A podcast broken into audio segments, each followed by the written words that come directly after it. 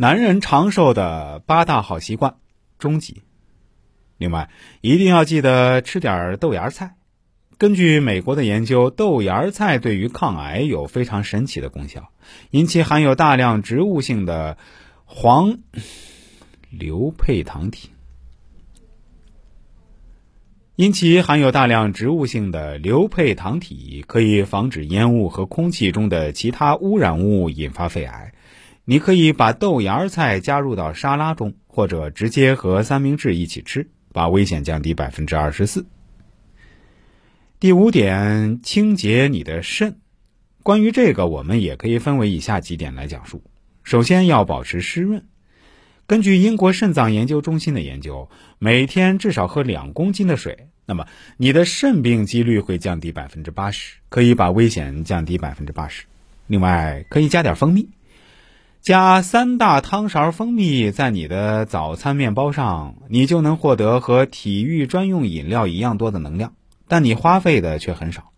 据阿拉伯联合酋长国相关机构的研究，蜂蜜不仅可以抵制心脏病。还可以把血液中的糖分降低百分之六，防止肾的主要杀手糖尿病，可以把危险降低百分之十八。另外，要注意传染病的防护，喝未加糖的酸果蔓汁，多吃蓝莓果，它们都富含一种可以抑制细胞在膀胱组织附着的物质。另外，其中的维生素 C 也可以阻止细胞繁殖，把危险降低百分之十八。六。我们下面来说说第六点，那就是一定要多关照你的结肠。我们可以把橄榄油撒在西红柿和白干酪沙拉上，再把脆皮面包进入其中，或者直接把它加入烹好的面糊，再撒上碎红辣椒和巴马干酪，一道强心健肠的大餐就完成了，可以把危险降低百分之四十。大家可以多参加徒步。